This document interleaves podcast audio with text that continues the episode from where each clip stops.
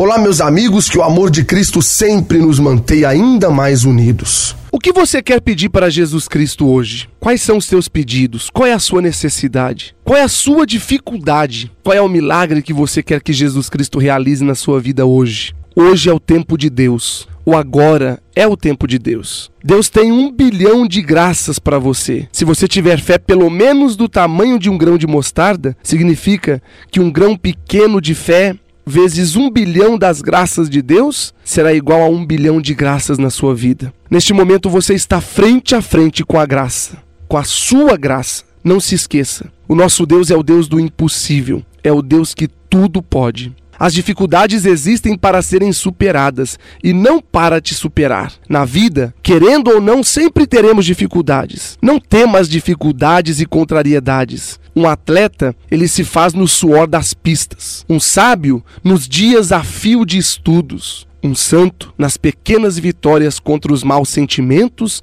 e pensamentos do dia a dia. Que Jesus te abençoe muito neste dia e o faça encontrar o verdadeiro sentido da vida que é o amor de Deus. Eu te aguardo no nosso próximo encontro e receba agora a bênção de Deus para o seu dia. Senhor nosso Deus, maravilhoso e eterno Pai. Eu te peço agora, Senhor, por cada um destes teus filhos e filhas que me escutam agora.